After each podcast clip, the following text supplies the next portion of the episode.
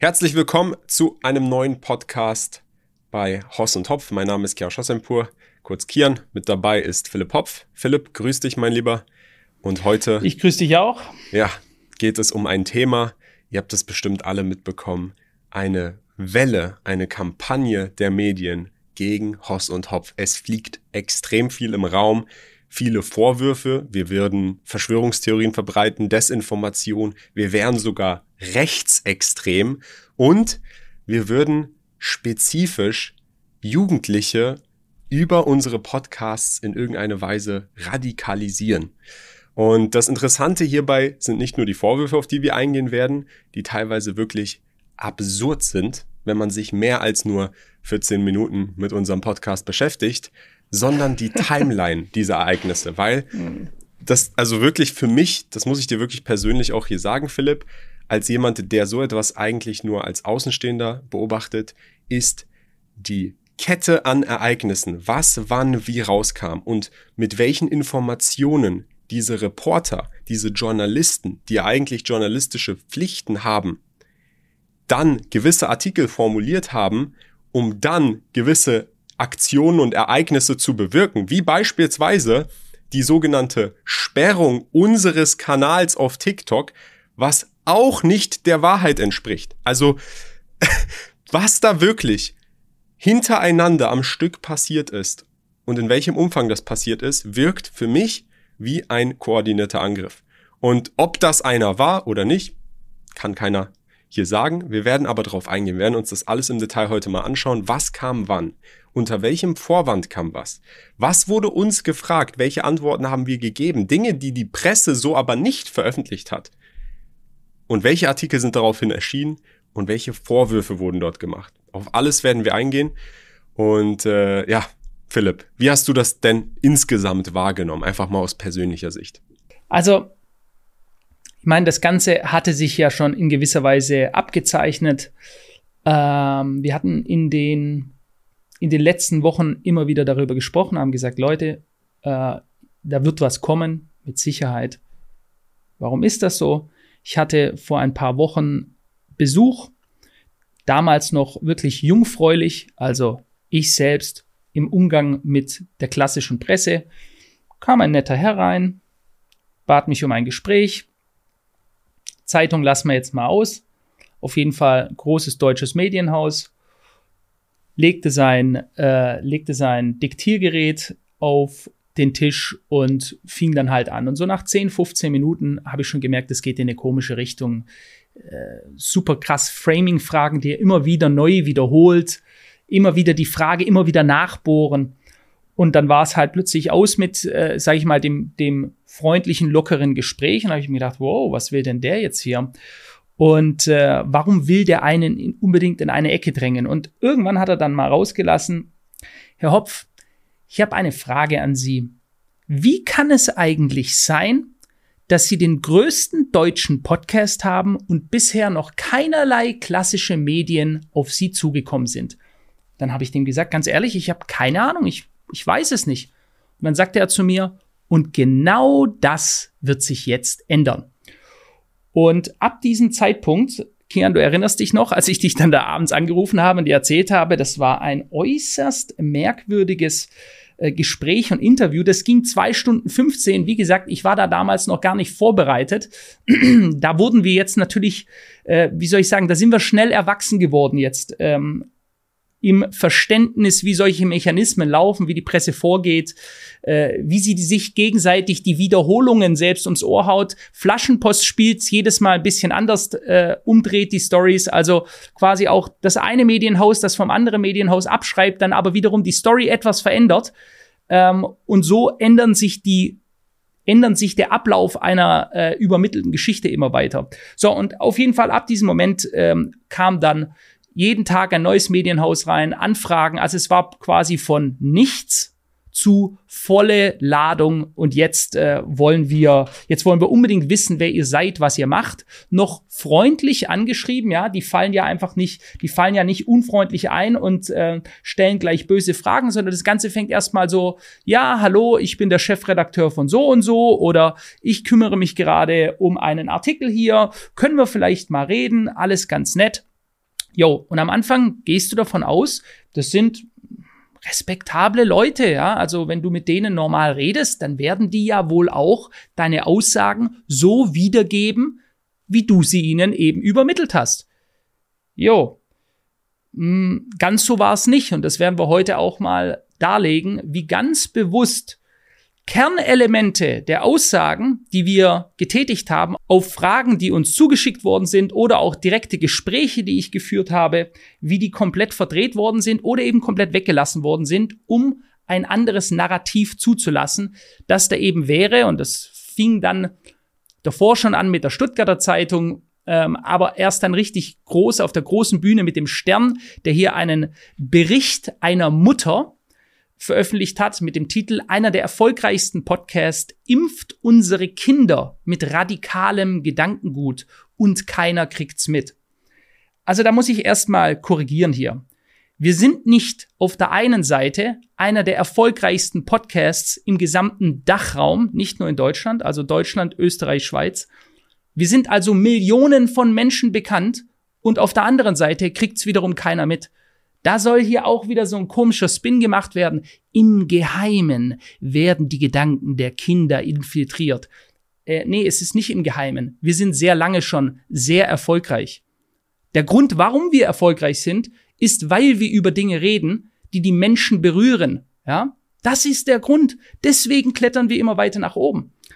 Und diese Behauptung und weitere Behauptungen, die da eben getätigt worden sind, über die wir heute mal sprechen. Kian, vielleicht abschließend noch, wie habe ich das wahrgenommen? Ja, ist schon sehr interessant. Ich finde es teilweise auch faszinierend, um jetzt wirklich zu sehen, man hat sehr schnell gelernt, was machen die, wie geht man damit um, was sind diese Art der Kampagnen, was wollen sie bewirken.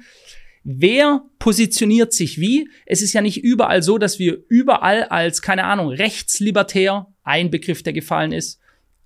Die Welt hat dann wiederum gesagt, wir sind einfach nur libertär. Dem würde ich selbst übrigens auch zustimmen. Das kannst du ja gleich mal sagen, Kian. Libertär, libertare, Liberty auf Englisch bedeutet Freiheit, freiheitsliebend.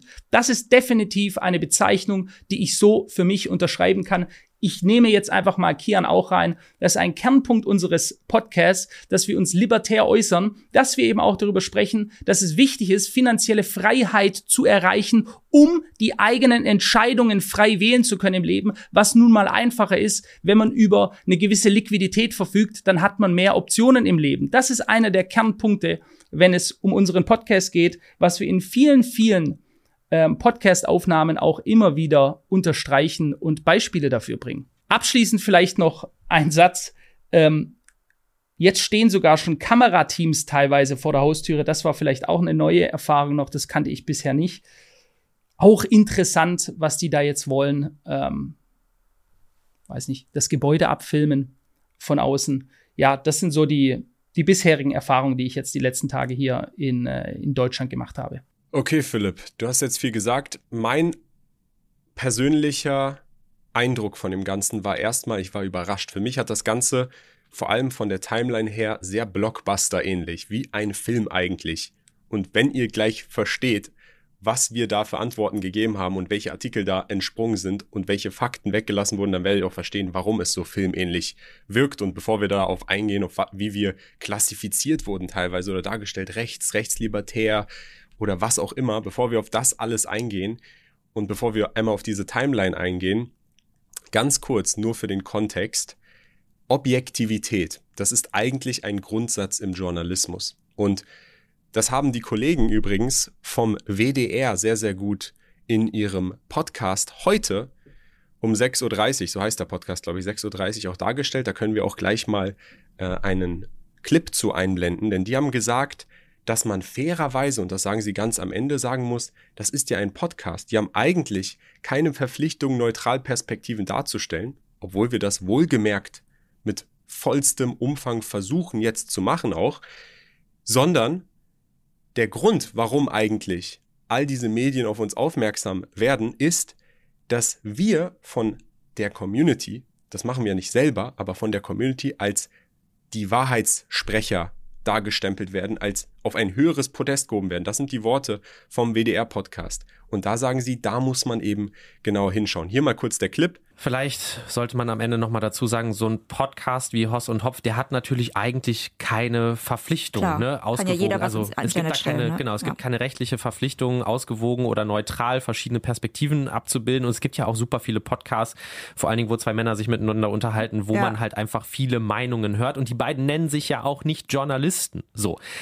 Aber es ist einfach, finde ich, auch nochmal wichtig zu wissen, gerade wenn rund um diesen Podcast einfach so eine Art Vibe erzeugt wird. Die beiden sind die einzigen, die die Wahrheit erzählen. Ähm, Mhm. Auch sind so ein bisschen auf ein höheres Podest gehoben Genau, werden. Ne? dass, dass die beiden auf so ein höheres Podest ge gehoben werden und sich da so auch gegen, was sie Mainstream-Medien nennen, ähm, stellen, dass man da einfach nochmal ein bisschen genauer hinschaut und das haben wir jetzt eben nochmal gemacht. So viel erstmal zu Horst und Hopf. Der Podcast ist gerade viel in den Schlagzeilen, weil eben TikTok Inhalte aus dem Podcast auf ihrer Plattform gesperrt hat. Jetzt wisst ihr, worum es geht. Also um zusammenzufassen, weil Teile der Leute, die uns hören, uns als die darstellen, die die absolute Wahrheit aussprechen, muss man genauer hinschauen, ob wir Dinge genug differenziert und objektiv genug und einordnend genug darstellen. Und da mal kurz aus dem Journalismus-Lexikon der Deutschen Journalistenakademie. Objektivität ist ein Teil der Grundsätze der journalistischen Ethik und des Qualitätsjournalismus. Unter Objektivität versteht man die unabhängige Beurteilung und Beschreibung einer Person, einer Sache oder eines Ereignisses. Im Journalismus soll Objektivität durch die Verwendung mehrerer Quellen, der Berücksichtigung verschiedener Personen sowie der kritischen Distanz zum Thema erreicht werden. Sorgfältige Recherchearbeit, Überprüfung des Wahrheitsgehaltes von Informationen und deren wahrheitsgetreue Wiedergabe sind ebenso wichtig wie das Kenntlichmachen von Vermutungen und Gerüchten. Und jetzt merken wir uns einfach mal den Satz und schauen in die Timeline. Der erste Artikel, der veröffentlicht wurde, am 9. Februar 2024 von der Stuttgarter Zeitung, trug den Titel Rechtslibertäre Videoschnipsel fürs Jugendzimmer. Im Teaser steht, Philipp Hopf ist Finanzunternehmer, nebenher betreibt er einen Podcast, mit dem er über TikTok und YouTube Jugendliche mit seinem Weltbild infiltriert. Das ist das, worauf du ja auch eingegangen bist, wo du ein Interview hattest. Und da kannst du ja mal kurz sagen, Philipp, wurdest du, du wurdest ja als eine Quelle genommen. Wir haben ja gerade festgehalten, objektiv zu sein in der Berichterstattung. Wurdest du gefragt, ob du rechtslibertär bist? Und wurdest du gefragt, was unsere Zielgruppe ist? Denn aus diesem Titel geht ja direkt hervor, Videoschnipsel fürs Jugendzimmer, dass wir eine größtenteils minderjährige Zielgruppe haben. Korrekt. Also, ich wurde überhaupt gar nicht zu meiner politischen Haltung gefragt. Der, ich glaube, der Mann heißt Eberhard Wein, äh, führte mit mir ein Gespräch. Ich war auch, auch da äh, unerfahren in dem Sinne und hatte einfach so gedacht, okay, nett, netter Typ, der fragt da an. Ich weiß, ich sag oftmals, wie naiv wir sind. Ich beziehe mich da selber mit ein. Diese Naivität ist mir in kürzester Zeit ausgetrieben worden. Ähm, auf jeden Fall, ich war gerade auf dem Rückweg vom Montafon. Ich war Skifahren ein paar Tage, ruf den zurück. Sekretariat von mir hatte angerufen, hey, da ist ein, äh, ein Journalist der Stuttgarter Zeitung, der würde gerne äh, einen Rückruf haben von dir. Okay, alles klar, ich rufe den zurück. So, gib dem ein paar Antworten, sage dem, so und so sehen wir diese ganze Sache. Wir führen da diesen Podcast und wir sprechen einfach über unsere Meinungen. Und äh, da ging es in keinster Weise über erstens mal die Jugend. Ich habe dem schon gesagt, grundsätzlich einmal, wenn man sich das genauer anschaut, wir haben dazu ja Statistiken, dann wird man sofort sehen, dass wir kein Jugendpodcast sind. Stimmt einfach faktisch nicht. Ja, am Ende des Tages, ähm, wer, wer sich den Artikel anschauen möchte, der ist sehr, ja, das ist schon diffamierend geschrieben und soll halt einfach einem gewissen Zweck folgen, uns in eine Richtung darzustellen. Ich weiß auch nicht, was ein Klickmillionär sein soll. Ja, ähm, in eine gewisse Richtung, dass wir ähm, die Krypto-Bros sind, was auch immer ein Krypto-Bro ist. Ja, ich führe ein Analysehaus mit 182 verschiedenen Märkten, die analysiert werden. Da ist Krypto ein Mini-Teil davon.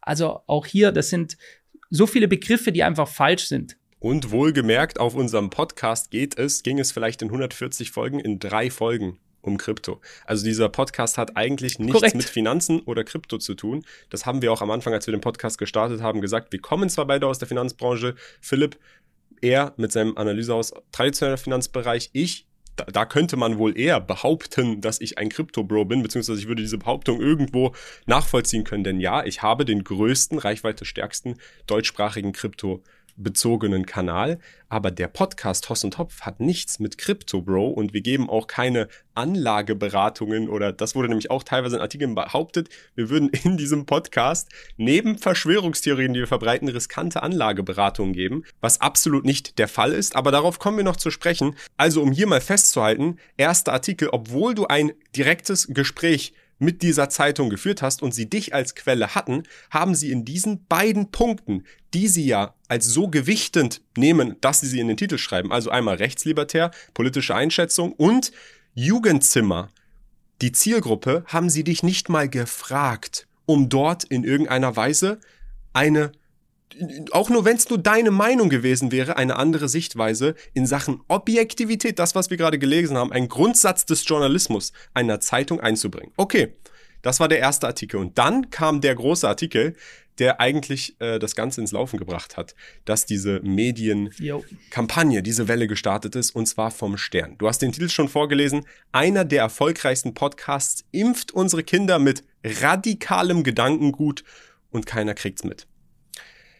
Das ist erstmal eine Behauptung, die auch absurd ist. Radikales Gedankengut. Was genau wird damit eigentlich gemeint? Stellt man sich die Frage, klickt den Artikel. Vor allem Kian, von einer Mutter. Von einer Mutter, die auch noch beim Stern arbeitet. Ja, auch das ist ja wieder. Wir machen vor einer Woche einen Podcast, wo wir darüber sprechen, dass ARD und ZDF massiv teils eigene Mitarbeiter, teils Parteimitglieder der Grünen, der Linken oder der SPD immer wieder bei zufälligen Straßenumfragen antrifft und die dann eben ihr Statement dazu geben. Und dann wird hier ein Artikel gemacht und anstatt dass sie irgendwie rausgehen und irgendwelche Leute befragen, vielleicht sich ja viele, viele besorgte Mütter oder Väter bei ihnen melden. Nein, nein, nein, da wird aus der eigenen Redaktion jemand genommen, der dann unter Pseudonym auftritt. Das heißt also, Quelle, hm, vertrau mir, Bruder. Aber diese besorgte Mutter und ihren Sohn gibt es, die dann auch noch ihren eigenen Sohn auf eine interessante Art und Weise darstellt. Man könnte hier sagen, ähm, ihn ordentlich unter, unter den Zug schmeißt. Aber das soll jeder da selbst bewerten. Da gibt's ja auch unglaublich viele Bewertungen im Internet, die alle einfach sagen, was ist das denn bitte für ein Artikel? Eine Person wird hier dargestellt, die alles überdramatisiert. Kian, ich würde aber gerne mal, wenn das für dich in Ordnung ist, den Vorspann zu diesem Artikel geben, denn man hatte uns da ja angeschrieben. Also bevor, ich würde sagen, bevor wir zum Vorspann kommen, sollten wir eigentlich eingehen, was sind die Punkte und dann sagen, wie haben sie diese Punkte dargestellt, obwohl sie von uns welche Antworten bekommen haben. Ich glaube, es ist nochmal skurriler, wenn man danach mitkriegt, das waren die Infos, das waren die Fragen, die uns gestellt werden und das waren die Antworten und Daten, die sie bekommen haben und wie sie sich dann darauf nicht bezogen haben und es ganz anders dargestellt haben. Also, Artikel geht darum, eine angebliche Mutter berichtet darüber, wie schlimm sie es findet, dass ihr 14-jähriger Sohn Hoss und Hopf hört und deswegen angeblich, wegen diesem Podcast, anfängt, eine politische Meinung zu vertreten oder politische Aussagen zu treffen, die der Mutter nicht gefallen und laut der Mutter in die rechte Ecke gehen. Und das wird ganz klar und drastisch so geframed. Also ich finde den ersten Satz eigentlich schon ganz gut. Mein Sohn ist 14 Jahre alt, smarter Typ, beliebt mein Sohn würde die AfD wählen. Okay, was willst du jetzt damit sagen? Wohlgemerkt in unserem Podcast. Er ist ein smarter Typ. Wohlgemerkt in unserem Podcast ja. ging es noch nie ja. darum, dass wir in irgendeiner Weise spezifisch uns für oder gegen eine Partei wie die AfD überhaupt ausgesprochen haben, weil es eben kein politischer Podcast Korrekt. auch in dem Sinne ist. Klar, es gibt auch politische Themen, weil sie uns selber interessieren aber es ist kein Politik. Wir sprechen über was passiert in der Politik und jede Folge dreht sich um Politik-Podcast. Naja, machen wir erstmal weiter.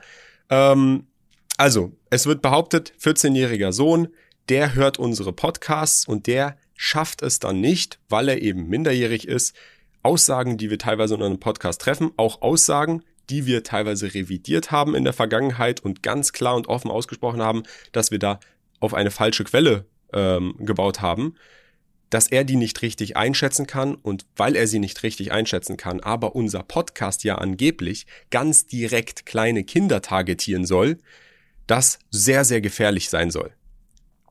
Und ähm, Da können wir einfach mal auf den ersten Punkt eingehen, der hier genannt wird. Zum Beispiel soll der Sohn gesagt haben, die sollen sich mal mehr um die Deutschen kümmern, unsere Politiker. Da hat die Mutter dann verstutzt geschaut.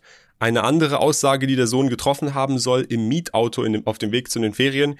Wie kann es sein, dass mit den Steuern deutscher Bürger die Flüchtlingsschiffe bezahlt werden, die die Flüchtlinge an der Küste in Afrika abholen, in größere Boote setzen und nach Italien bringen? Das geht überhaupt nicht. Das sind die ersten zwei Aussagen, jo. die der Sohn getroffen haben soll, die die Sternreporterin, die Mutter hier, wer auch immer, als AfD-Parolen abzeichnet. Und auf beide diese Aussagen wird nicht eingegangen in diesem Artikel. Also es wird weder darauf eingegangen, dass deutsche Natürlich Politiker nicht. sich um Deutsche kümmern sollten. Ich glaube, jedes Land, in jedem Land sollten sich die Politiker des Landes um die Menschen des Landes kümmern, oder? Ist doch eigentlich, darum geht's doch bei Politik. Da wird nicht drauf eingegangen. Und auch der zweite Satz, wie es sein kann, dass Steuern deutscher Bürger verwendet werden, um Flüchtlingsschiffe zu zahlen, die Flüchtlinge an der Küste in Afrika abholen, in Boote setzen und nach Italien bringen. Da haben wir einen Podcast drüber gemacht. Da ging es uns auch primär darum, warum so etwas passiert, ohne dass die Bevölkerung in Deutschland das überhaupt so als für gut heißt. Also sagt, hey, wir wollen, dass das passiert. Wir wollen, dass einfach Deutschland eingreift mit unseren Steuergeldern und von einem Drittland in ein anderes Drittland Flüchtlinge transportiert, weil sie transportieren sie ja nicht direkt nach Deutschland, sondern nach Italien. Und damals haben wir uns auf Elon Musk bezogen, der ja auch teilweise die italienische Premierministerin mit einbezogen hat, die das auch nicht gut fand, die auch Kritik daran geäußert hat, also nicht die Schwurbler Hoss und Hopf, sondern die italienische Premierministerin übt Kritik daran, warum Deutschland eigentlich das finanziert, dass Flüchtlinge in ihr Land gebracht werden. Und das, dazu haben wir uns ausgedrückt. Und ja. dazu wird das einfach nur als Satz dargestellt und es wird eigentlich gar nichts dagegen gesprochen. Korrekt. Und vier sei vielleicht auch noch erwähnt. Ähm, es wird hier auch darauf eingegangen, auf einen Podcast, der heißt, äh, ob äh, Elon Musk die AfD oder AfD-Positionen unterstützt. Und dieser Vorwurf wurde ihm ja selbst gemacht. Und zwar von vielen unterschiedlichen Presseorganen. Ja, er würde rechtsradikale oder rechte Positionen unterstützen, weil er genau diese Dinge hinterfragt hat. Und wir haben dieses Thema aufgenommen und haben darüber gesprochen. Eigentlich etwas, was man tun sollte. Objektiv an die Sache rangehen und auch die unangenehmen Themen, Themen, wo gerne weggeschaut wird, besprechen. Und genau das machen wir. So, vielleicht mal grundsätzlich äh, zu einer weiteren Aussage. Sie zitiert unsere Aussage, Deutschland hat mehr Flüchtlinge aufgenommen als alle anderen europäischen Länder zusammen. Um sich das mal vorzustellen, wenn man es sich vorstellen möchte, reicht auch ein Blick in eine deutsche Fußgängerzone. So, Aussage habe ich so getroffen. Ganz richtig. Dann schreibt sie, wir zu unserem Sohn, ja, Deutschland hat viele Flüchtlinge aufgenommen, weil wir Verantwortung tragen, weil wir als reiche Nation dazu in der Lage, ja auch verpflichtet sind, Außerdem sagt ein Blick in eine deutsche Fußgängerzone überhaupt nichts über den Anteil der Geflüchteten in der deutschen Gesellschaft aus.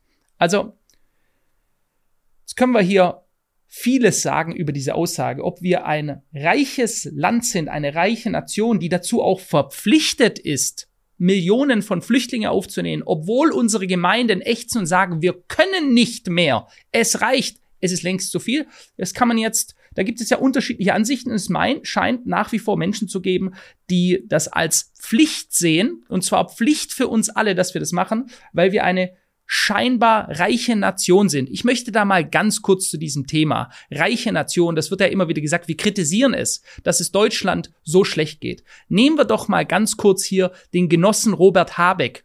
Hier in diesem Artikel. Von wann ist der? Ist der neu? Ja, vom 14.02. vor zwei Tagen. Robert Habeck räumt ein, Lage der Wirtschaft dramatisch schlecht. Regierung senkt Konjunkturprognose. Das ist also das reiche Land Deutschlands. Das ächzt unter diesen ganzen Belastungen. Unsere Wirtschaft hat massivste Probleme. Jeder weiß das auch. Sämtliche Wirtschaftsverbände, schreiben Brandbriefe an die Regierung und sagen, wir können es nicht länger. Wir haben hier Unternehmen noch und nöcher, die ins Ausland wandern. Beispielsweise Porsche, beispielsweise Industriegasehersteller Linde, beispielsweise der Ludwigshafener äh, Chemiekonzern BASF. Beispielsweise der Motorsägenhersteller Stiel. Wir können gerade so weitermachen. Es geht immer weiter, die gehen alle. Und diese Probleme sprechen wir an und dann wird trotzdem immer so getan, oh, das ist ja völlig übertrieben, was die hier, das ist ja dieses, also was die hier ansprechen, dass es uns so schlecht geht, dieser ach so reichen Nation. Okay. Kommen wir aber mal zu dem Teil der Aussage, die ich gemacht habe. Diese Aussage muss korrigiert werden von mir. Es ist nicht richtig, das wurde so von mir gesagt und das ist ein Fehler. Es ist nicht richtig, dass Deutschland mehr Flüchtlinge aufgenommen hat als alle anderen europäischen Länder zusammen. Was richtig ist, ist, dass Deutschland dennoch im Vergleich mit jedem anderen der EU-Länder die meisten Flüchtlinge aufgenommen hat. Ja? Was hier jetzt aber immer wieder gesagt wurde, Gott, was erzählt er da für Unwahrheiten? Nun, ich habe es etwas, wenn man so sehen möchte, das riesige Problem noch etwas größer dargestellt, als es eigentlich ist. Es ist trotzdem riesig. Wenn wir uns das jetzt mal wirklich im Detail anschauen wollen, da reingehen wollen, weil das ja immer aufgemacht wird, dieses Thema. Asylanträge nicht aufgenommener Flüchtlinge 2014 bis 2018. Deutschland circa 1,7 Millionen anteilig an der Gesamt-EU. Rest der EU zusammen 2,5. Also die gesamte EU hat 2,5 aufgenommen und wir haben 1,7 Millionen aufgenommen. Das bedeutet, in Deutschland wurden in diesem Zeitraum ungefähr 40 Prozent aller Asylanträge der gesamten EU gestellt.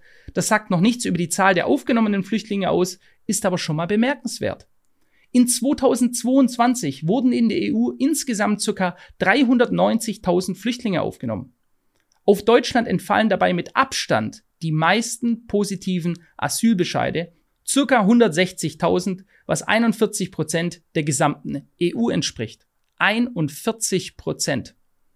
Dahinter folgt mit weitem Abstand Frankreich 13 Prozent, Italien 10 Prozent und Spanien 9 Prozent. Wir könnten jetzt hier gerade so weitermachen. Ich kann vielleicht hier auch noch mal nette Grafik aus 2017. Die meisten Flüchtlinge leben in Deutschland. Es hielten sich zu diesem Zeitpunkt mehr Asylbewerber in Nordrhein-Westfalen auf als in ganz Frankreich. Aktueller Stand 2024, jetzt die wirklich allerneueste, hat Deutschland mit etwa 1,1 Millionen auch die meisten ukrainischen Flüchtlinge im EU-weiten Vergleich aufgenommen. Also wie man es drehen und wenden möchte, die Positionen, die wir hier wiedergeben, sind möglicherweise für viele Leute, die gerne wegschauen, unangenehme Positionen, aber sie sind so, sie spiegeln die Realität wieder. Also erstmal ganz klar, ja, Deutschland hat nicht mehr Flüchtlinge aufgenommen als alle anderen EU-Länder insgesamt und diese Aussage revidieren wir ganz klar und gestehen uns auch diesen Fehler ein, dass das hätte nicht so fallen sollen. Aber im Kern der Aussage ist eine Überspitzung der Situation, die so ein Missstand ist, den wir beide sehen. Und auch das andere, was du in diesem Satz gesagt hast, dass man ein, dass ein Blick dafür auf die ähm, deutsche Fußgängerzone reicht. Hier vielleicht mal ein Clip eingeblendet von Boris von Morgenstern, der sich auch zu diesen ganzen Themen geäußert hat. Schaut einfach mal kurz selber. Hoss und Hopf, Deutschland hat mehr Flüchtlinge aufgenommen als alle anderen europäischen Länder zusammen. Um sich das mal vorzustellen, wenn man es sich vorstellen möchte, reicht auch ein Blick in eine deutsche Fußgängerzone. Spannend, dass das zu meinem gestrigen Video passt, das verlinke ich euch hier natürlich.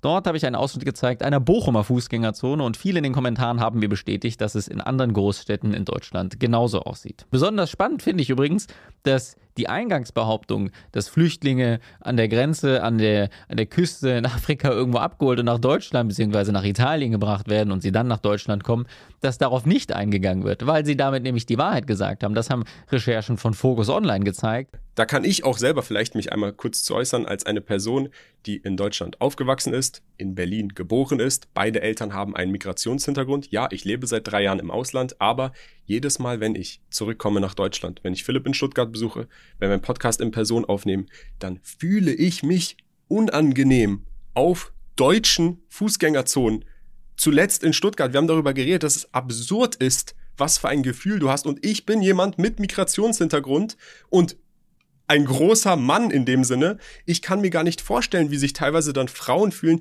die ja körperlich nochmal grundsätzlich verletzlicher wirken. Also ich selber würde mich unwohl fühlen, dann finde ich so eine Aussage nicht überspitzt. Ich sehe es selber mit meinen eigenen Augen und ihr habt jetzt beispielsweise ja auch mal ein Video gesehen. Meine Eltern sehen das teilweise auch genauso. Die vergleichen den Stand aktuell in Deutschland mit dem, wo sie damals hergekommen sind und sehen es genauso. Und dieser Vorwurf wegen so einer Aussage, dass wir recht sind, ist so absurd, wenn ich selber beide Eltern Migrationshintergrund. Ihr seht es mir an. Und Philipp selber verheiratet und ein Kind mit einer Frau hat, die Muslima ist, aus Tunesien kommt. Wie absurd ist da bitte der Jo. Vorwurf von wir sind recht, weil wir die Realität so ansprechen, wie wir sie empfinden. Uns geht es nicht darum, dass wir gegen Ausländer, Migranten, Asylanten sind, sondern es geht um das Ausmaß, was dieses Land sozio-ökologisch tragen kann. Darum geht es uns. Und das erleben wir als Menschen individuell in unserem Leben. Jo, also Kian, ich finde das ja äh, gut, ähm, dass du das so darstellst, aber du siehst ja selber schon, wie man hier. Ist es nicht merkwürdig, dass man sich für sowas überhaupt rechtfertigen muss? Ähm, dass, dass wir über solche Themen überhaupt sprechen und dass du weißt ja selber, wie viele Menschen mit Migrationshintergrund unseren Podcast auch hören. Ja, ich, ich, ich habe Kian schon mehrmals gesagt, dass es mich wundert, dass ich auf der Straße in der Mehrheit, ja, wir werden ja oft angesprochen und erkannt, in der Mehrheit von Migranten angesprochen werden, die sagen, hey, mega Podcast, hey, höre ich super gern. Teilweise, du bist der einzige Deutsche, den ich mir anhöre, ja.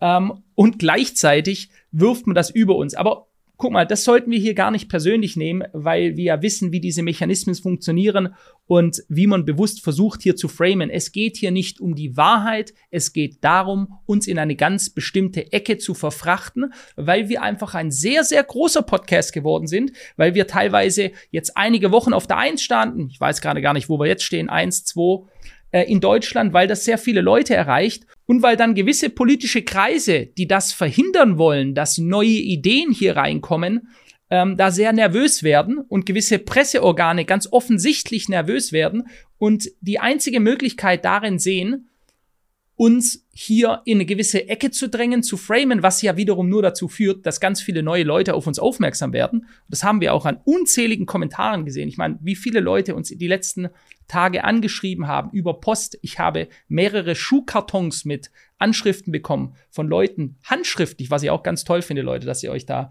handschriftlich die Mühe macht und uns unterstützt hier und äh, nette, nette Briefe schreibt, die sagen, hey, unsere Ansicht zu diesen Themen sind ganz anders. Wir finden es hervorragend, was ihr macht. Ich möchte auch hier mal, weil man sich ja entschieden hat, diese eine Mutter da zu bringen, ja, eine Mutter, die das ganz schlecht findet. Wir können doch hier genau das Gleiche machen. Ich nehme jetzt mal einen Kommentar hier aus einem Podcast bei uns raus. Da ist auch ein Elternteil, welches wie der Sohn den Podcast anschaut. Äh, das ist at Jovita Meissner 469. Liebe Jungs, ich höre euren Podcast auf Empfehlung von meinem 27-jährigen Sohn und bin von euch begeistert. Ihr sprecht mir aus dem Herzen.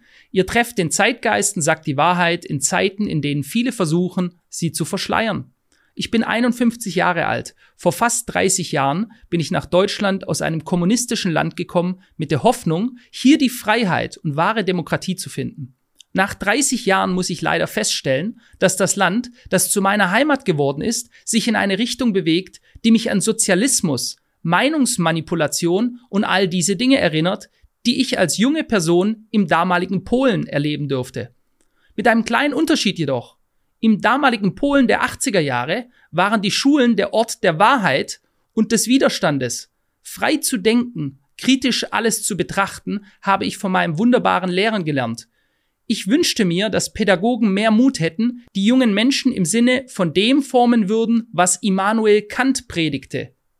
Bedient euch euren eigenen Verstandes. Ich danke euch für eure Beiträge. Weiter so.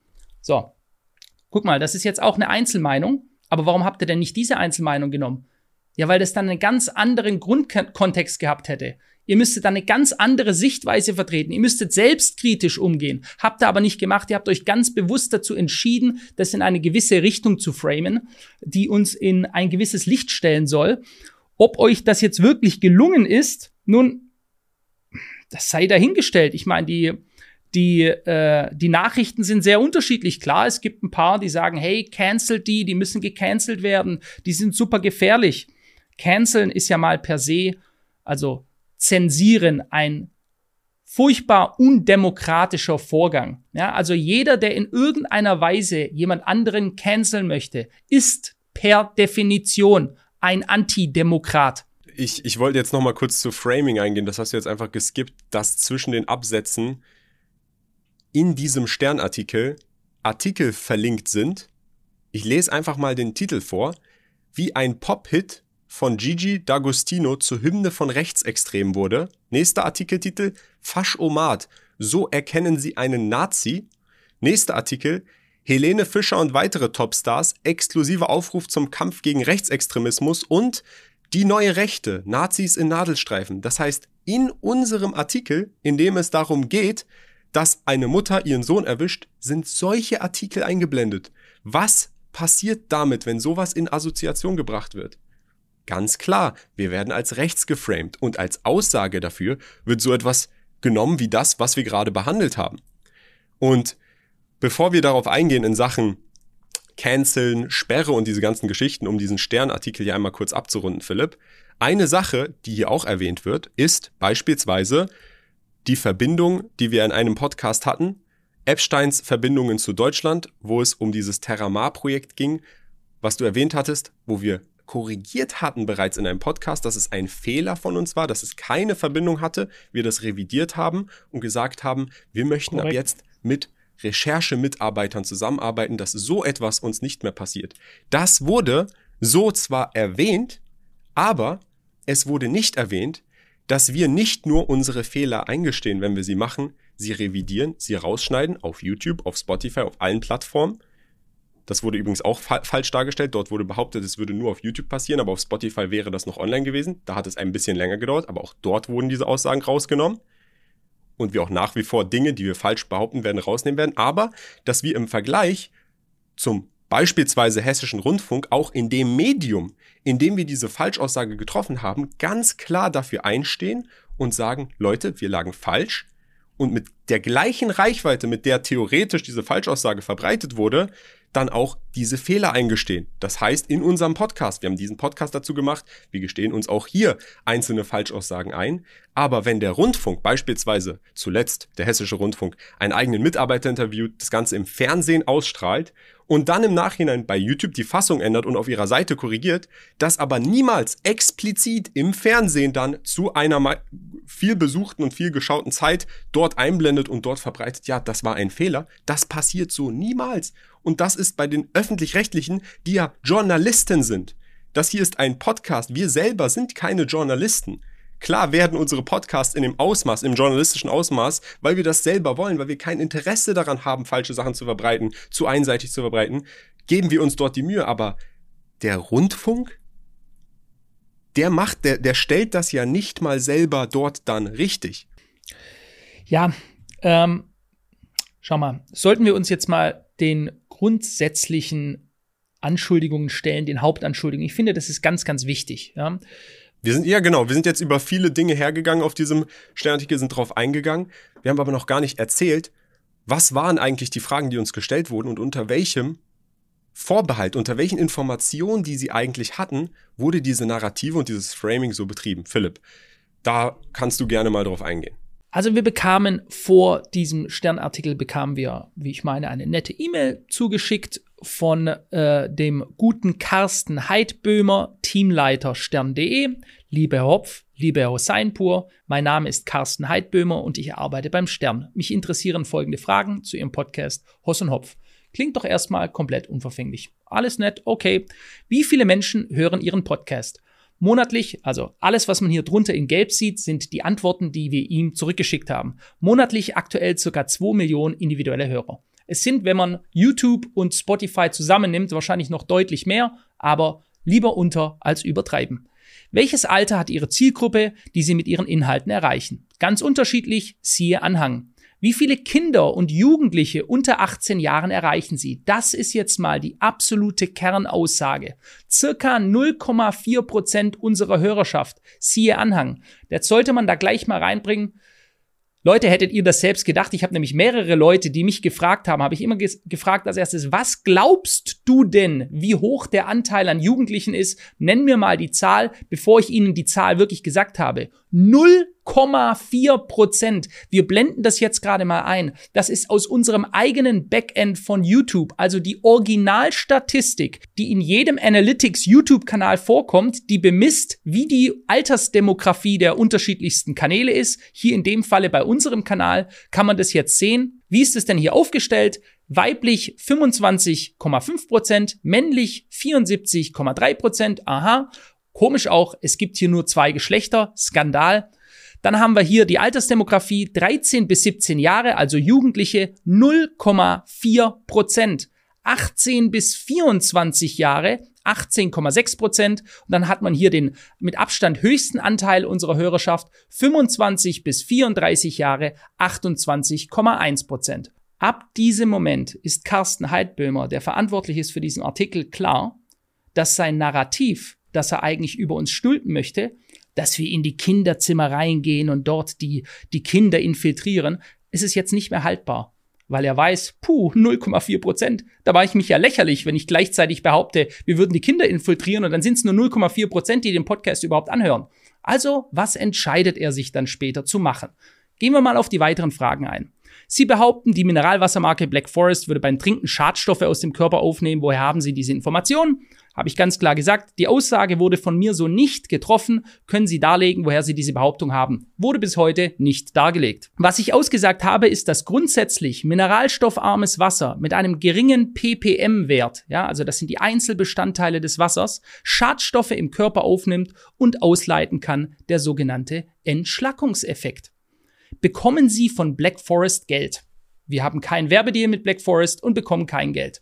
Sie lesen in einer Folge Ihres Podcasts aus der Antwort der Bundesregierung auf die kleine Anfrage der Fraktion CDU-CSU, Drucksache 209176 vor. Ohne das Prinzip von Entwicklungshilfe einzuordnen, glauben Sie, dass Ihre Zuhörer sich so ein differenziertes Bild von Entwicklungshilfe machen können? Es geht im Endeffekt darum, dass wir gesagt haben, die Bundesregierung verteilt Multimilliarden in die ganze Welt hinaus. So haben wir es gesagt. Wir haben im Podcast darauf aufmerksam gemacht, dass es sich um Entwicklungshilfe handelt und explizit noch erwähnt, dass wir in Ländern mit hoher Korruption nicht davon ausgehen, ausgehen können, dass diese Gelder im vollen Umfang nach ihrem gewünschten Zweck eingesetzt werden und haben dabei gleich noch hier von transparency.de den Korruptionsindex eingeblendet, damit man mal abgleichen kann, an welche Länder das geht und wie hoch die Korruption dort ist. Sie haben jüngst eine Podcast-Folge hochgeladen, in der Sie auf Fehler in Ihrem Podcast eingehen. Gab es dafür einen konkreten Anlass? Darauf haben wir gesagt, wir sehen uns in der Verantwortung, möglichst professionell Research zu betreiben und setzen das nun auch so um mit eigenen Faktencheckern. Eigene Fehler ansprechen gilt für uns dabei als selbstverständlich. Das haben wir jetzt alle gesehen, weil wir das grundsätzlich machen in einer eigenen Sendung Unangenehmes, eigene Fehler grundsätzlich anzusprechen. Ganz wichtig, solltet ihr euch auch mal überlegen. Warte mal ganz kurz, was passiert mit falschen Aussagen in Ihren früheren Sendungen? Das müssen, da müssen Sie spezifisch werden. Sollten wir darauf aufmerksam gemacht werden, würden wir auch diese revidieren. So, du hast jetzt mal die ganzen Antworten vorgelesen, die Sie uns gestellt haben, und aus denen wird ersichtlich, wir haben denen die Statistik geschickt, die wir haben. Wohlgemerkt, es gibt natürlich auch Statistiken zu Spotify oder auch TikTok, aber wir haben diese Statistik nicht. Wir haben keinen offiziellen TikTok-Kanal. Unser Podcast läuft nicht offiziell auf TikTok, sondern es gibt fan-erstellte Konten auf TikTok. Und auf Spotify haben wir keinen Zugang zu dieser Statistik. Das heißt, wir haben die Statistik zugesendet, die wir haben, die besagt 0,4 Prozent sind minderjährig. Und wenn man sich diese Statistik anschaut und sich dann auch nochmal anschaut, wie die Altersverteilung eigentlich in YouTube Deutschland generell ist, hier mal eingeblendet, dann seht ihr, dass eigentlich der Großteil der Zuhörer von 14 bis 19 viel größer ist auf YouTube wie im Vergleich jetzt mal eingeblendet zu beispielsweise Spotify. Das heißt, da lässt sich wohl, wenn man sich das einfach mal logisch anschaut, okay, auf YouTube sind mehr Minderjährige von der Statistik als auf Spotify. Und auf YouTube haben wir schon nur 0,4% Minderjährige, dann werden wir ja wohl auf Spotify wahrscheinlich auch nicht plötzlich 70% Minderjährige haben, die dann so eine Schlagzeile, so ein Framing in Sachen, wir würden Kinderzimmer infiltrieren, überhaupt zulassen würde. Das zeigen die Statistiken, das zeigt die Logik der Korrekt. Statistiken, die man auch selber recherchieren kann, wenn man objektiven Journalismus betreibt. Und wenn man objektiven Journalismus betreibt und einen Artikel in diese Richtung framet, dann würde man das, was man als Quelle von der Partei, über die man diesen Artikel schreibt, auch in irgendeiner Weise einbringen. Aber Stern hat das nicht mal eingebracht. Sie haben nicht mal erwähnt, vielleicht sogar auch negativ geframed, die behaupten, sie haben nur 0,4 Prozent. Die Wahrheit weiß keiner. Nicht mal das haben sie gemacht. Und deshalb auch, als wir das jetzt hier eingeblendet haben, habt ihr gesehen, wir haben nicht nur den Screenshot eingeblendet, sondern eine Bildschirmaufnahme, wie wir ins Dashboard reingehen, wie wir das anklicken, damit auch niemand jetzt hier danach behaupten kann, nee, nee, das sind Zahlen, die kann man so nicht glauben, die sind fake. Nein, die sind nicht fake. Das heißt, ganz bewusst, erstens, Nein, wir sind nicht re rechtsextrem, habe ich ganz klar dargestellt. Und wir haben auch erklärt, warum wir solche Aussagen treffen und die nichts mit irgendwelchen rechtsextremen Gedankengut haben. Das wird hier geframed und dann wird geframed, dass wir Kinder versuchen, in irgendeiner Weise direkt zu targetieren. Und als Grund übrigens für die Targetierung, obwohl wir die Statistik einreichen, Philipp, wird oftmals unser Wettbewerb genannt, auch in anderen Artikeln, dass wir einen Kurzclip-Wettbewerb haben, den wir damals eingeführt haben, wo Zuhörer unseres Podcasts Kurzclips erstellen können und diese übrigens nicht nur auf TikTok, sondern per Regel auf Instagram, TikTok und YouTube verbreiten sollen. Und die sind im Übrigen nicht nur auf TikTok super beliebt, weil der, die einzige Aussage, die man theoretisch treffen könnte, man könnte behaupten, ja, auf TikTok seid ihr ja beliebt und auf TikTok ist aber der größte Großteil der Audience minderjährig. Ja, wir sind aber auch auf YouTube und Instagram beliebt. Und auf TikTok hören sie nicht unseren Podcast, sondern einzelne Clips. Und das, was die Reporterin hier dann macht in dem Artikel, ist quasi die Behauptung aufzustellen, dass nicht sie oder die Schule oder ihre Erziehung für das Weltbild ihres 14-Jährigen verantwortlich sind, sondern ein Podcast. Und das ist absurd. Diese Behauptung ist absurd.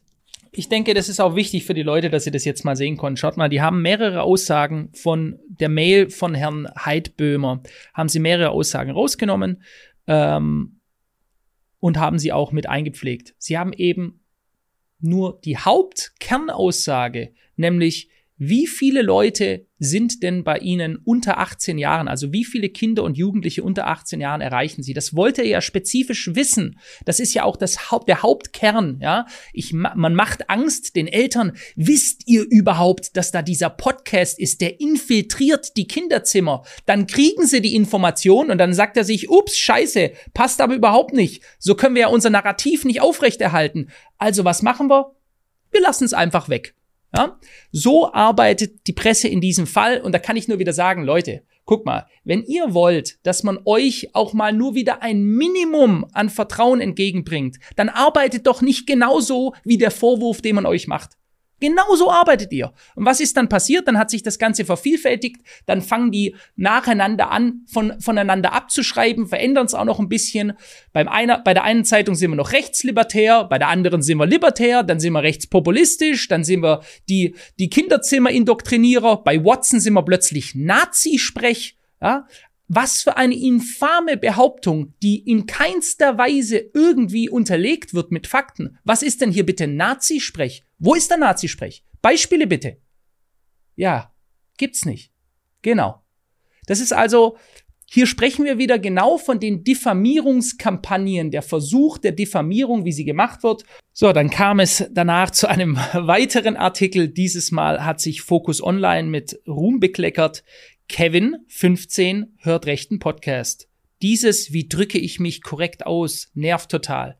Kevin 15 ist scheinbar Kevin der Hauptschüler. Kevin wird hier auch unter einem Pseudonym geführt, also um das mal zu verstehen, hier kam es scheinbar zu einem Gespräch mit einem 15-jährigen Hauptschüler, wie hier behauptet wird, und Quelle ist, vertraut uns, wir sind bekannt dafür, die Wahrheit zu sprechen das haben die dann einfach mal schnell in den letzten zwei Tagen organisiert, haben da ganz zufällig ja. einen 15-jährigen Kevin ge gefunden genau. und dann ein Interview mit ihm geführt. Gut, wenn man das glauben will, dann soll man das glauben, das äh, liegt jedem offen. Richtig. Aber was ist denn da in diesem Interview mit Kevin passiert, Philipp? Ja, führst du selber mal aus. Also da, da, da ist quasi, da wird so ein Gespräch geführt zwischen dem sogenannten Journalisten und diesem Kevin, ja, wo der halt unterschiedlichste Sachen sagt. Äh, äh, andere, also äh, ein kleines Beispiel, Focus Online. Im Moment gibt es viel Aufregung um den Podcast Hoss und Hopf. Kevin kenne ich, finde ich cool. Der ist schon länger Thema bei uns an der Schule. Neulich haben wir uns mal eine Folge angehört, zusammen mit acht oder neun Jungs. Worum ging es? Um die Politiker und um die Deutschen. Darum, dass die Politik mehr für die Deutschen machen soll und weniger für die Flüchtlinge. Außerdem geht es darum, dass Deutschland immer unsicherer wird. Siehst du das auch so? Ja, das stimmt. Alles. Das ist ja gerade so cool aus, an diesem Podcast. Was genau? Dass sich endlich mal jemand traut, das offen zu sagen, wie es ist. Andere trauen sich das nicht? Nein, die haben Angst, dass sie eine Strafe bekommen. Das kann in Deutschland relativ schnell passieren. Ich kenne das auch, dass ich erstmal nachdenke, bevor ich etwas sage. Dieses, ich, wie drücke ich mich korrekt aus? Das nervt total. Bei Hoss und Hopf lassen die das raus, was ihnen in den Kopf kommt. Das gefällt mir. Also, and so on, and so on. Also grundsätzlich einmal angenommen, der Kevin sollte das gesagt haben, dann ist das ja schon sehr, sehr bedenklich, dass in einer lupenreinen Demokratie, in einem Land, in dem wir gut und gerne leben, im besten Deutschland aller Zeiten, jemand nachdenken muss, was er sagt, vorsichtig sein muss, wie er sich äußert, weil er sonst möglicherweise angegriffen oder diffamiert wird. Aber Kian, du hast es ja selber hier gesehen, du hast einen Teil, über den du dich sehr aufgeregt hast, was da behauptet wurde. Genau, denn in diesem Interview geht dann der Reporter auf unsere Inhalte ein. Und er geht dann beispielsweise auf den Inhalt eines Podcasts ein, in dem wir über die Einführung einer Todesstrafe gesprochen haben, unter dem Zusammenhang, wäre die Todesstrafe angemessen für Vergewaltiger, für Menschen, die andere ermordet haben und so weiter. Also da ging es absolut zu keinem Zeitpunkt um Ausländer, um Personen, die einen Migrationshintergrund haben, sondern rein um Leute, die anderen Menschen die Würde nehmen, vielleicht sogar Kinder vergewaltigen, Pädophile. Es ging, es ging um Kinder, es ging um Kindervergewaltiger, ich weiß noch, genau. Genau, da haben wir ja über einen Vorfall geredet, ob diese Leute es verdient haben, in der Gesellschaft noch zu bleiben oder ob diese Leute die Todesstrafe verdient haben. Und da hatten wir sogar teilweise unterschiedliche Meinungen. Es war ein offenes Gespräch, wie unser Podcast auch oft ist. Und das erwähnt hier der Reporter, der sagt, in einer Podcast-Folge diskutieren sie über eine mögliche Einführung der Todesstrafe. Dazu Hopf. Dazu zitiert er dich, Philipp. Wenn man eine Gesellschaft gesund halten will, muss man den Müll rausbringen. Regelmäßig in unserer Gesellschaft wird der Müll nicht mehr rausgebracht. Kevin sagt dann, darauf stimmt. Und dann sagt der, der Reporter, wie meinst du das? Und Kevin soll wohl angeblich darauf geantwortet haben, es gibt Ausländer, die übertreiben es echt. Die fahren Mercedes und fordern dann noch mehr Geld vom Staat. Das ist so erstmal eine Aussage, die wir noch nie jemals in diesem Podcast getätigt haben und auch niemals machen würden. Und sie hat rein gar nichts mit dem Inhalt des Podcasts zur Todesstrafe zu tun. Und der Reporter, der das hier einordnen kann, weil er sich ja angeblich mit unseren Inhalten befasst hat, der müsste ja jetzt eigentlich sagen, hey, Moment mal, Haus und Opf sprechen da aber nicht von Ausländern. Ist dir das bewusst? Nein, der sagt dazu gar nicht. Der sagt einfach, ich setze mal fort, was Hopf sagt, es gibt zwei Wege, um das zu verhindern. Erstens, du sperrst die Menschen lebenslang weg. Darauf antwortet Kevin, angeblich, finde ich gut. Wegsperren ins Gefängnis oder ins Flüchtlingsheim. Das soll Kevin angeblich gesagt haben. Und dann sagt der Reporter daraufhin, du weißt aber schon, dass ein Flüchtlingsheim kein Gefängnis ist. Kevin sagt schon. Und dann weiter, Hopf. Zweitens, jemand, der nicht in der Lage ist, sich an die simpelsten Regeln wie du sollst nicht vergewaltigen zu halten, der hat einfach sein Leben verwirkt, Ende, weg. Das ist deine Meinung gewesen, die du ausgedrückt hast. Ist meine Meinung nach wie vor, auch bis heute stehe ich voll dazu, können wir gerne diskutieren. Vor allem in Bezug auf pädophile Menschen, die Kinder, kleine Mädchen vergewaltigen, siehst du wahrscheinlich jetzt nochmal strenger als Vater selber. So ist es. Und das wird hier einfach mit Absolut. Migranten oder Absolut. irgendwelche Ausländer, die Mercedes fahren, sollen eine Todesstrafe kriegen. Also das ist das Absurdeste, was ich absolut von der gesamten Berichterstattung bisher gehört habe. Zumal ich selber in dieser Hinsicht ein Ausländer bin und mein erstes Auto war auch ein Mercedes. Und wir so eine Aussage niemals treffen würden. Es ist absolut skurril und dass dieser Reporter dann angeblich in dem Gespräch mit diesem Jungen nicht das einordnet und sagt, hey, Moment mal, das haben die gar nicht gesagt. Die sprechen da von in diesem Podcast davon, dass Vergewaltiger vielleicht eine Todesstrafe kriegen sollten und unterhalten sich offen darüber. Auch Philipp, wenn er da die offene Meinung hat. Ich persönlich habe das noch nicht so scharf gesehen und wir haben auch offen dazu aufgefordert, was eure Meinungen sind. Unsere Community, ein offenes Gespräch, ein offener Diskurs. Aber dass das hier so dargestellt wird, als würden wir in irgendeiner Weise solche Strafen für Ausländer, vielleicht sogar Asylanten sehen, das ist ganz, ganz krasses Framing, was nichts mit der Wahrheit zu tun hat. Rein gar nichts. Jo, jo, jo. Und weißt du, und dann, äh, dann geht ja so eine Kaskade los. Dann ist eben, okay, nächster Bericht, nächster Bericht, nächster Bericht. Wir können mal hier direkt mal was weiteres einblenden, was ja auch sehr interessant ist, wie das dann im, im Endeffekt weitergelaufen ist. Dann bekamen wir weitere Zuschriften von unterschiedlichsten Redaktionen. Zum Beispiel Martin Oversohl. Lieber Herr Hopf, gegen Ihren Kanal und Podcast Hoss und Hopf gibt es Vorwürfe. Nach TikTok-Angaben wurde der Zugang gesperrt. Das Unternehmen spricht von gefährlichen Falschinformationen, die über den Kanal vertrieben werden. Dazu haben wir folgende Fragen. Okay. Wie stehen Sie zu den aufgenommenen Vorwürfen, Sie verfolgen lediglich wirtschaftliche Interessen und nutzen mit Ihren teils drastischen politischen Meinungsäußerungen die aktuelle Unzufriedenheit mit der Politik? Darauf habe ich geschrieben, ich bin selbst einer der vielen unzufriedenen Bürger dieses Landes und drücke dies klar und auch mal lautstark aus. Mein wirtschaftliches Interesse ist, dass es meinem Land und unserer Wirtschaft und damit uns allen wieder gut geht. Das sage ich jedes Mal. Jeder, der mich kennt, der mich schon länger verfolgt, weiß, wie oft ich draußen bin, wie ich versuche, unseren deutschen Rentnerinnen und Rentnern zu helfen, die im Müll nach Pfandflaschen suchen müssen, weil es ihnen in diesem Land in der Rente nicht mehr reicht, selbst die Mindestbedürfnisse zu decken. Das ist eine unaussprechliche Schande. Und das sage ich auch seit Jahren. Und so drücke ich das jedes Mal aus. Und jetzt wird uns hier in einem Podcast, in dem wir grundsätzlich nie über unsere eigenen Geschäfte sprechen, vorgeworfen, wir hätten wirtschaftliche Interessen. Kommen wir zur nächsten Frage. Sehen Sie ein Problem darin, dass Sie einen überdurchschnittlich hohen Anteil und somit Einfluss vor allem bei Minderjährigen haben? Schon wieder die Falschbehauptung. Diese Behauptung ist schlichtweg falsch. Im Anhang finden Sie die Altersdemografie unseres Podcasts. Der Anteil an Jugendlichen liegt bei 0,4 Prozent. Der große Teil unserer Hörerinnen und Hörer ist zwischen 20 und 30 Jahre alt, also volljährig, wahlberechtigt und vertragsfähig. Dies war übrigens auch dem Stern bekannt. Dennoch hat sich die Redaktion des Stern entschieden, diese Kampagne zu fahren und zu behaupten, wir würden Deutschlands Kinderzimmer infiltrieren, das ist so falsch wie infam.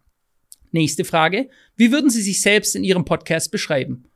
Habe ich geschrieben, kritisch, polarisierend, freiheitsliebend, also libertär. Die bisher einzige Bezeichnung, die gepasst hat. Ihr Kanal wurde bei TikTok gesperrt. Was unternehmen Sie nun, um Ihren Podcast weiter erfolgreich zu betreiben? Daraufhin habe ich aufgeklärt, unser Kanal wurde nicht bei TikTok gesperrt. Auch dies ist eine bewusste Fehlinformation. Wir haben selbst überhaupt keinen TikTok-Kanal. Das ist auch wieder ein verrückter Punkt gewesen. Das ging dann mit dem Spiegel los. Der hat einfach einen Artikel veröffentlicht mit dem Titel TikTok sperrt Hoss und Hopf. Während Hoss und Hopf keinen TikTok-Kanal haben. Unser Podcast wird auf Podcast-Plattformen veröffentlicht und auf TikTok gibt es ausschließlich fan-erstellte Accounts. Und der Spiegel schreibt selber noch in der, in, dann im Subtitel bzw. im Text drunter, nun hat die Plattform einen populären Kanal zum Podcast gesperrt. Das Unternehmen spricht von gefährlichen Falschinformationen, während der Stern sagt, in seinem Titel auch danach und sich auf den Spiegel bezieht, TikTok sperrt Kanal von Hoss und Hopf wegen Falschinformationen und Verschwörungsmieten. Und dann schaut man weiter rein und beschäftigt sich damit, warum wurde dieser Kanal, der wieder, wieder erwähnt nicht uns gehört, warum wurde der gesperrt? Da hat TikTok wohl einfach nur auf ihre Geschäftsbedingungen verwiesen. Und in diesen Richtlinien steht dann drinne, wie gestatten keine ungenauen, irreführenden oder falschen Inhalte, die Individuen oder der Community erheblichen Schaden zufügen können, unabhängig von ihrer Absicht. Das heißt, das steht in der Community-Richtlinie. TikTok hat auf die Community-Richtlinien verwiesen und das wird dann genommen und gesagt, nein, nein, nein, es geht spezifisch um Verschwörungstheorien, die verbreitet wurden von Hoss und Hopf, von dem Podcast. Wenn in Realität das, was dort vermutlich passiert ist, einer der Fan-Accounts, der auf seiner eigenen Verantwortung Kurzclips zum Podcast erstellt hat, hat vermutlich beispielsweise ein Clip hochgeladen, in dem die Aussage getroffen ist, dass Deutschland mehr Flüchtlinge aufgenommen hat als ganz EU. Das ist ja dann falsch. Das haben wir so dann aus unserem Podcast rausgeschnitten. Aber dieses TikTok hat er dann natürlich weiter offen gehalten. Und wenn TikTok dann einmal so ein Video sperrt, zweimal so ein Video sperrt und dreimal so ein Video sperrt, dann ist das der Account von diesem Creator natürlich dann gesperrt. Das heißt aber nicht, dass unser Podcast gesperrt ist, dass TikTok sich gegen unseren Podcast und das, was wir in unserem Podcast sagen, dagegen stellt und sagt, wir sollten keine Plattform mehr bekommen, sondern das heißt, dass ja, wir haben Fehler gemacht, wir haben sie rausgeschnitten, aber der Creator, der diese auch hochgeladen hat und versucht hat, damit Klicks zu kriegen, diese dann nicht im Nachhinein runtergenommen hat. Und da haben wir im letzten Video, wo wir uns die Fehler eingestanden haben, und das können wir auch jetzt nochmal sagen, ganz klar gesagt, Leute, reißt Dinge nicht aus dem Kontext und stellt Dinge, die falsch von uns veröffentlicht wurden, bitte offline. Und das ist das, was wir in diesem Ausmaß auch so machen können. Wir haben ja nicht die Zugangsdaten zu Accounts von anderen Leuten, die Clips zu uns erstellen. Was wir machen können, ist erstens unsere Aussagen zu revidieren, die falsch sind. Zweitens noch mehr Research zu betreiben, noch mehr Fakten checken, dass sowas gar nicht erst mehr passiert. Auch das machen wir. Und drittens am Ende immer wieder darauf hinweisen, Leute, so etwas möchten wir und gestatten wir nicht, weshalb wir auch zuletzt in unserem Kurzclip-Wettbewerb auch in einer Podcast-Folge gesagt, gesagt haben, dass wir Leute gar nicht aufnehmen, die so etwas noch online auf ihrem Kanal haben für Klicks. Das heißt, wir distanzieren uns auch bei diesem Kurzclip-Wettbewerb, bei dem quasi behauptet wird, ihr macht das einfach nur, um Reichweite zu kriegen. Nein, wir wollen keine Reichweite mit Falschinformationen. Das war nie unser Ziel. Und die Behauptung alleine, ja, wenn man so einen Wettbewerb hat, wo man monatlich Geld an Leute ausschüttet, dann wird alles bekannt. Ja, dann sollte man das vielleicht mal machen bei diesen ganzen anderen Kanälen. Darum ging es nie. Die Inhalte, die bei uns bekannt wurden, sind nicht nur wegen des Kurzclip-Wettbewerbs bekannt geworden und du wirst nicht automatisch von allem bombardiert, was erstellt wird, sondern von dem, was Leute wirklich schauen, damit interagieren, liken und kommentieren. Jo, also Kian, äh, du siehst schon, guck mal, die, die am Ende des Tages drei Vorwürfe. Erstens mal, wir würden uns hier quasi außerhalb des Gesetzes bewegen, wir würden schlimme Sachen mitteilen.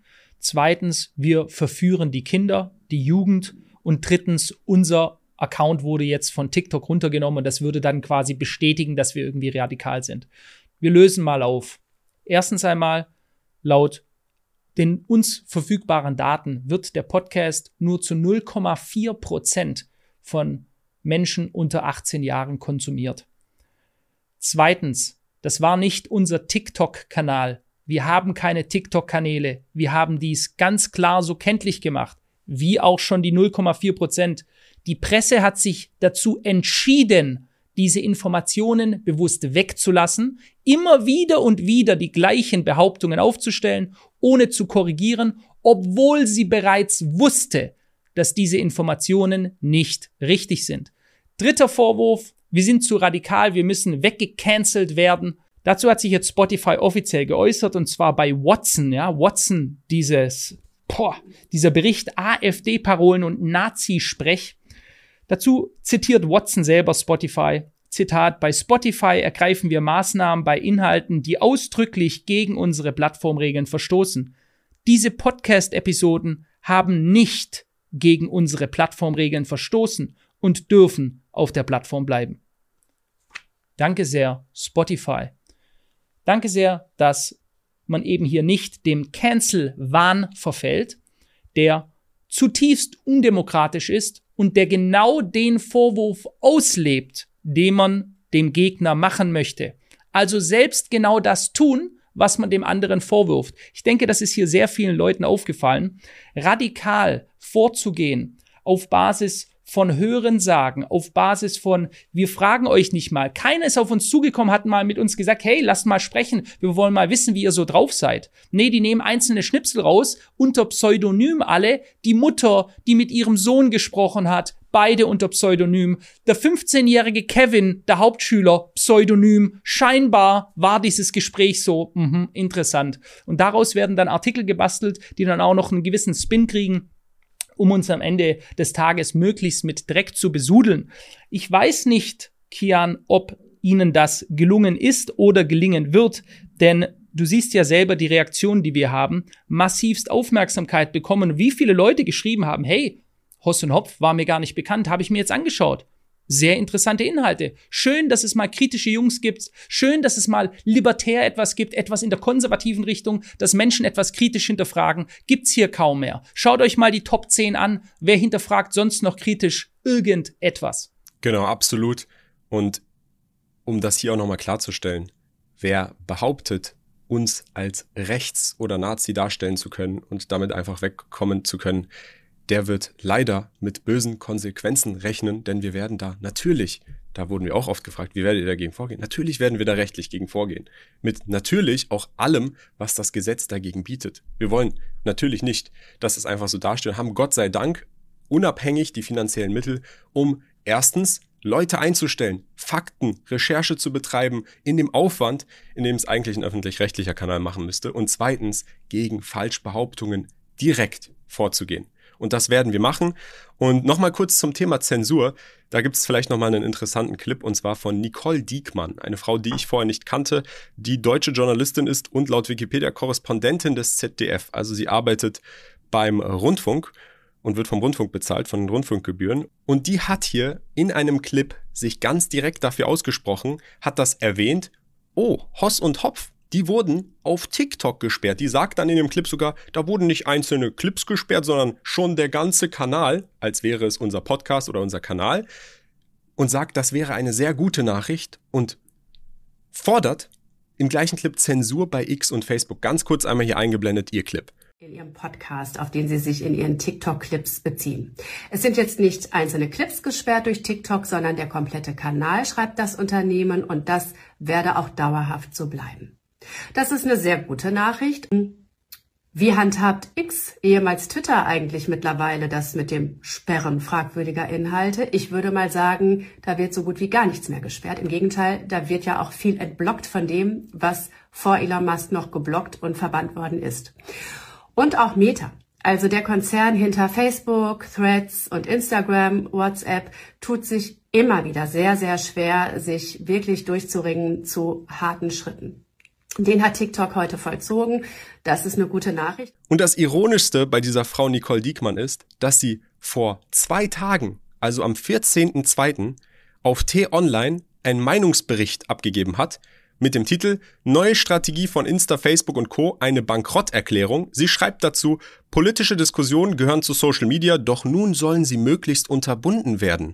Unsere Kolumnistin hält das im Superwahljahr 2024 für einen riesigen Fehler.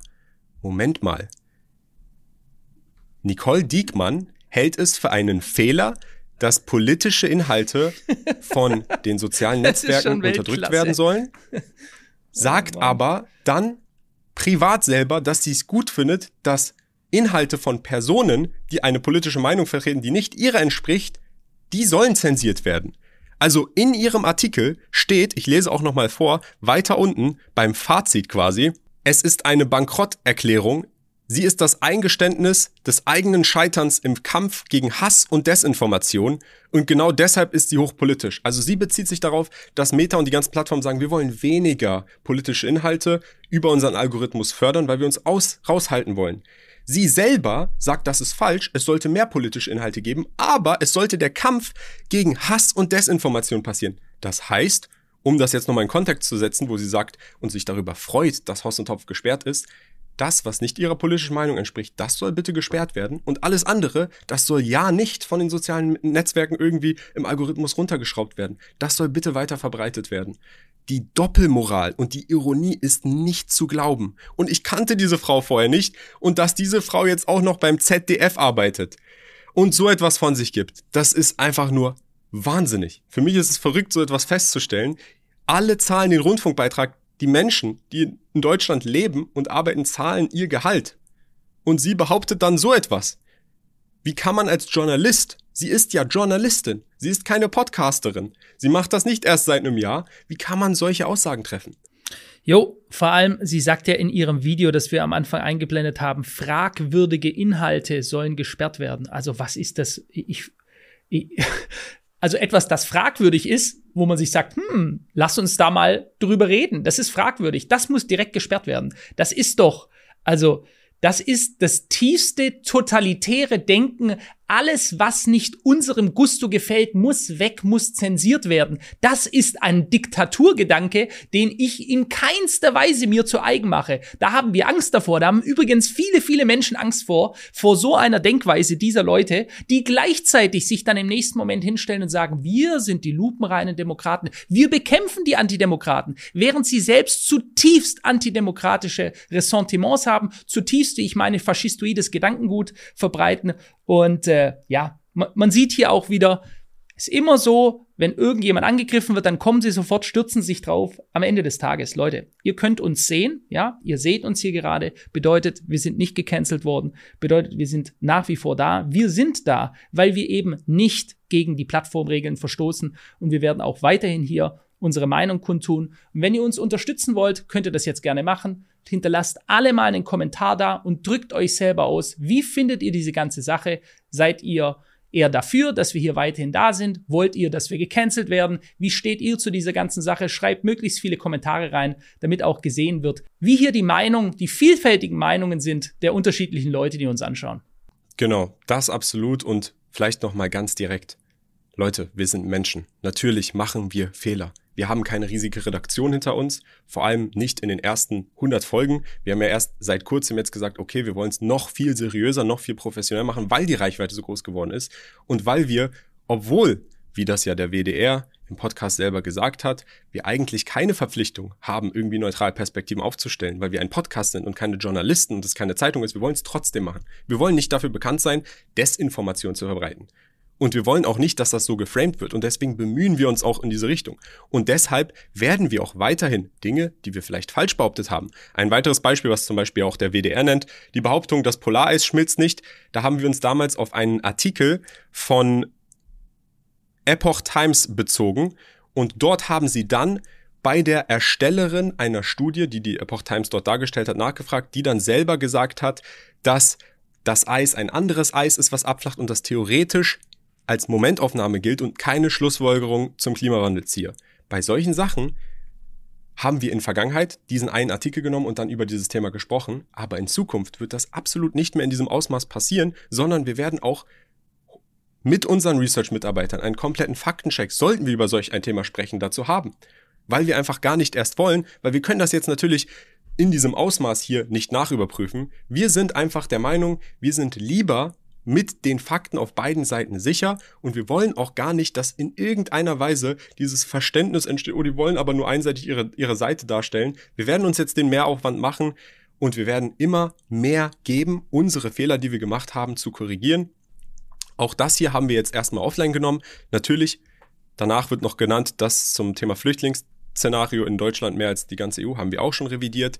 Wir wollen, egal wie viele Fehler wir machen, danach gestärkt aus der Situation rausgehen und wir wollen uns nicht den Mund verbieten lassen und wir wollen auch nicht, dass Zensur betrieben wird in Deutschland. Und ich hoffe, Leute, die, die den Podcast hier hören, ihr teilt diese gemeinsame Message und ihr versteht, dass es hier um mehr geht als nur um Hoss und Hopf und ihre rechten Gedanken, sondern darum, was darf eigentlich in Zukunft, was ist ein fragwürdiger Inhalt, was ist falsch und was darf eigentlich verbreitet werden in einem Land, in dem Meinungsfreiheit im Grundgesetz ganz vorne dran steht dürfen fragwürdige Inhalte, die ein Teil der Gesellschaft dann als fragwürdig bezeichnet, obwohl sie mit Fakten hinterlegt sind, sollten diese dann nicht mehr verbreitet werden? Das fordern Menschen, die beim öffentlich-rechtlichen Rundfunk arbeiten?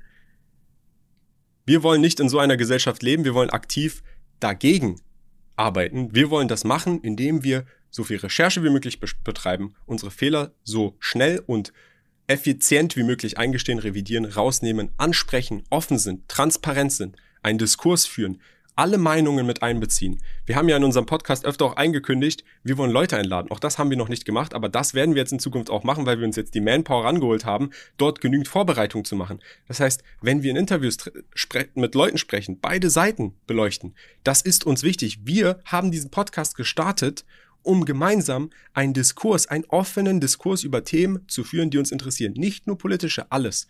Und das werden wir auch weiter in Zukunft machen. Und wir werden es das, was jetzt hier passiert ist, als Schussfeuer nutzen, um noch effizienter, noch transparenter und noch offener mit unseren Themen und Inhalten umzugehen, die wir jetzt bisher schon gebracht haben. Vielleicht noch am Ende sagen, Kian, du solltest nicht so streng mit dir, mit uns umgehen. Wir sind zwei Dudes, die 145 Podcasts gemacht haben, in denen ein paar Fehler drin vorkamen, ohne damals riesiges Research-Team, wie, sie, wie es die öffentlich-rechtlichen haben, die laufen Fehler machen, die sie dann nicht revidieren. Ähm, und diese paar Fehler haben wir ausgeglichen und wenn wir noch weitere finden sollen, dann werden wir das auch gerne machen, werden wir darüber diskutieren. Sonst denke ich, ist den meisten Leuten aufgefallen, wie der Hase läuft, wie einem das Wort hier im Munde herumgedreht wird. Ich finde es gut, wenn wir hier weiterhin Unterstützung erfahren. Ich möchte mich ganz recht herzlich dafür bedanken wie viel Unterstützung wir erfahren haben aus unterschiedlichsten Richtungen, ja, auch von Leuten, die wir gar nicht kannten. Sehr viele Leute, die wir gar nicht kannten, die jetzt gesagt haben, hey, jetzt haben wir euch entdeckt, wir finden es richtig gut, was ihr macht. Schön, dass es euch gibt. Da sagen wir ganz herzlich Danke, Kian, auf viele, viele weitere erfolgreiche Podcasts bei Hoss und Hopf. Absolut. Freunde, danke für eure Unterstützung. Danke für jeden, der auf unserer Seite steht in solchen Zeiten und dort auch Gegenmeinungen zutrifft und das Ganze auch so sieht, wie es wirklich ist und nicht so, wie es geframed wird. Danke an euch, danke an eure Unterstützung. Ohne euch wäre der Podcast ja nicht das, was er wäre. Und äh, deswegen, wir freuen uns darüber, weiter Folgen für euch erstellen zu können. Und ja, lasst uns gerne eure Meinung in den Kommentaren zu all diesem Thema einmal wissen. Wir wollen uns ja jetzt auch wieder mit erfreulicheren Themen befassen. Lasst uns gerne mal in den Kommentaren unbedingt auch wissen, was für Themen ihr wieder besprochen haben wollt. Vielleicht machen wir einfach mal wieder eine Fragerunde, breit gestreut alle möglichen Themen. Und das war's. Und hoffentlich bis zur nächsten Folge. Hoss und Hopf. Ciao. Adios. Bis bald. Ciao, ciao.